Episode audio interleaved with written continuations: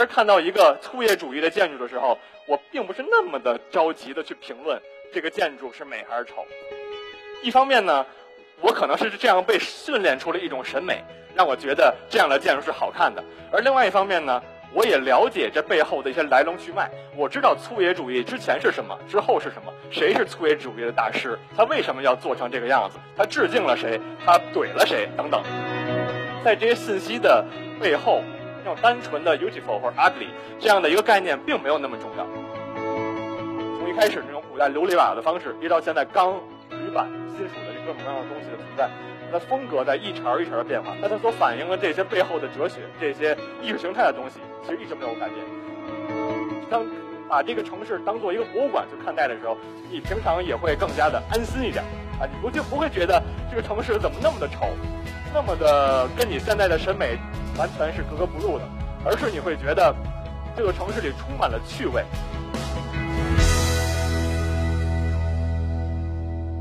呃，大家好，我是一刻 Talks 的讲者宋壮壮，我是一名设计师，我来自这个叫帝都会的机构，我们专门做关于北京城市方面的研究和图解。今天呢，我会从建筑这个角度来讲讲和时间有关系一点事儿。当提到时间的时候啊，我也回回顾自己年轻的时候，那基本上就是会想直接想到，呃，上大学的时候。人当时在清华大学建筑学院读书，这就是我们那个系馆，它就是一座贴满了白瓷砖的建筑啊，它是一个特别普通的这么一个建筑。作为一个学建筑的一个学生，以设计美观坚固呃大楼为己任，所以当时就非常困惑，为什么我们自己的建筑系馆长成这个样子啊？但后来呢，我到了美国哈佛大学读书的时候，发现啊，美国也是一样，是吧？这是我在哈佛时候的这个呃建筑系馆。当时一些跟一些其他外系的同学交流的时候啊，他们描述我们这个系馆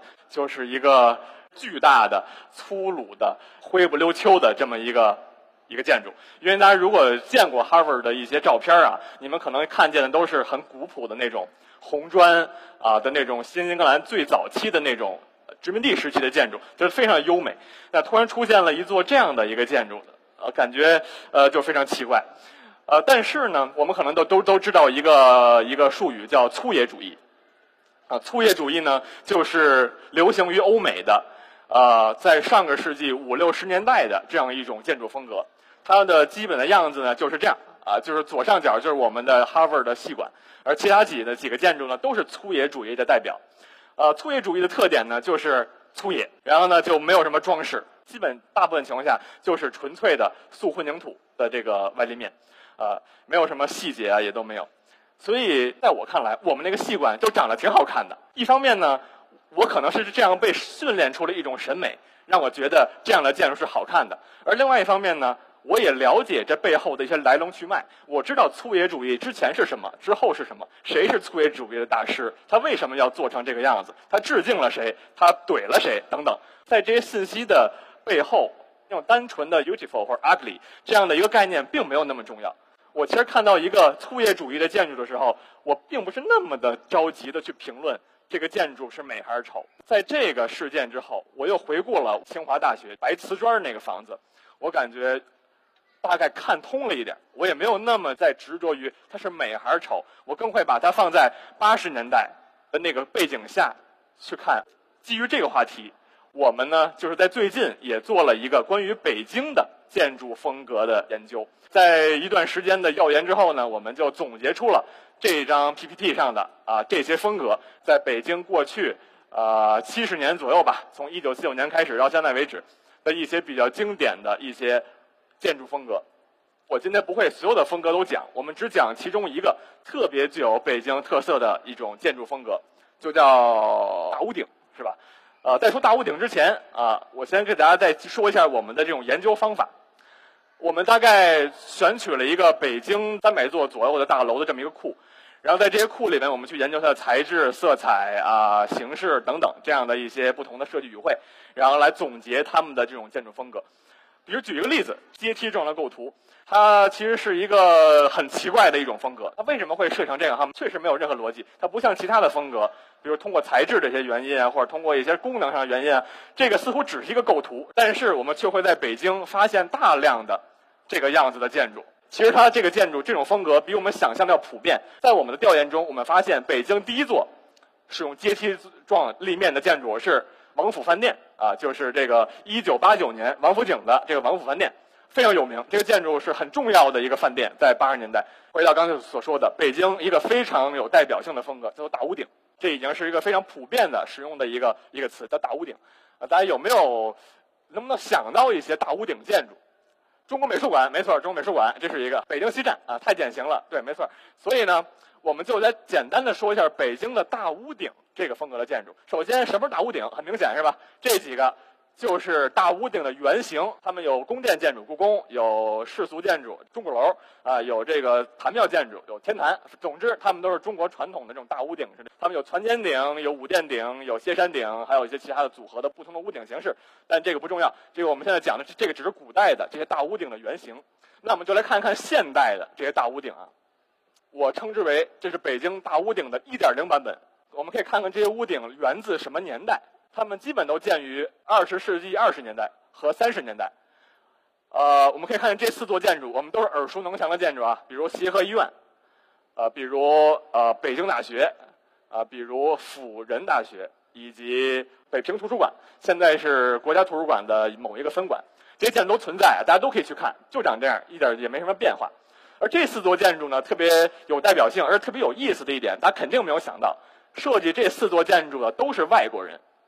有美国人，有比利时人，有什么其他地方的人？但为什么在那个年代突然出现了很多的大屋顶式的建筑？这还是比较复杂的一些背历史背景。比如，其中的这里边，其中的三座建筑其实都是教会建筑，比如协和医院，比如辅仁大学，比如最早的北京大学，前身燕京大学，是几所教会学校的一个合并。这当时，当时其实天主教是有这种哲学的，是当他把天主教推广到一个地方的时候，他希望尽量的本土化，所以他的建筑很多时候也会大量的使用当地的这种元素，比如西什库教堂，你发现它两边有两个碑亭，特别奇怪，是是中国传统式的建筑啊。当然，在之后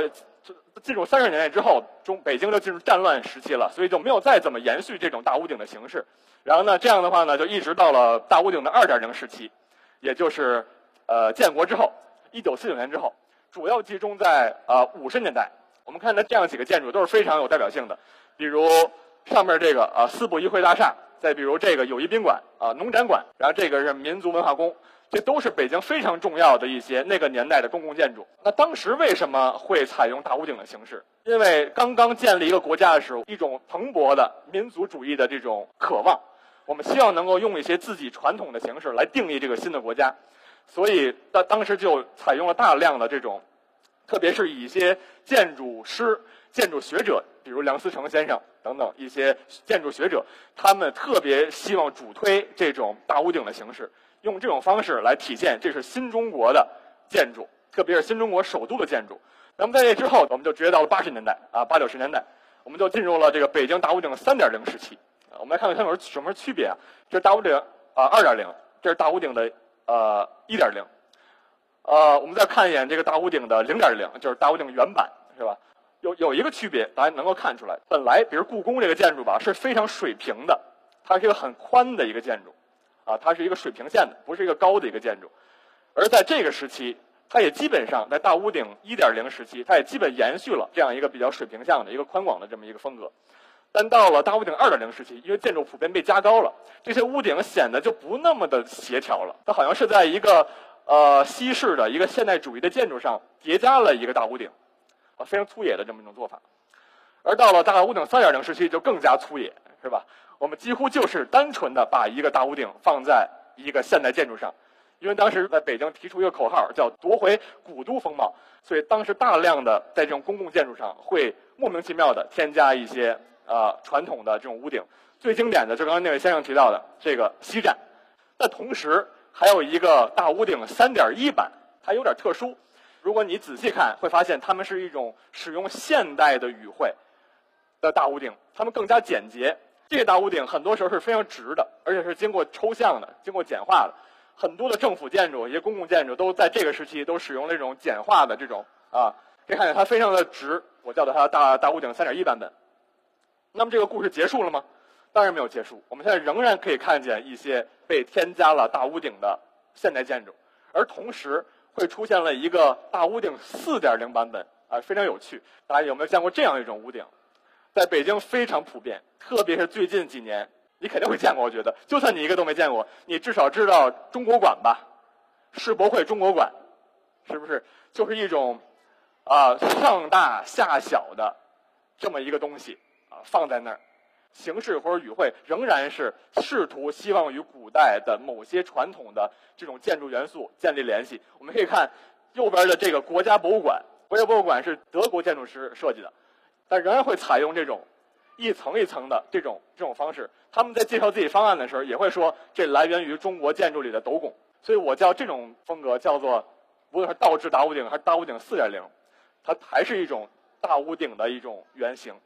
所以特别有意思。当我们梳理了北京这一百年来的建筑的时候，我们发现了这么多种大屋顶的类型，而且我非常相信，类似这样的风格会在接下来的一段时间里会继续出现，而且会可能会出现大屋顶五点零版本、六点零版本。为什么？是因为这座城市作为首都，它对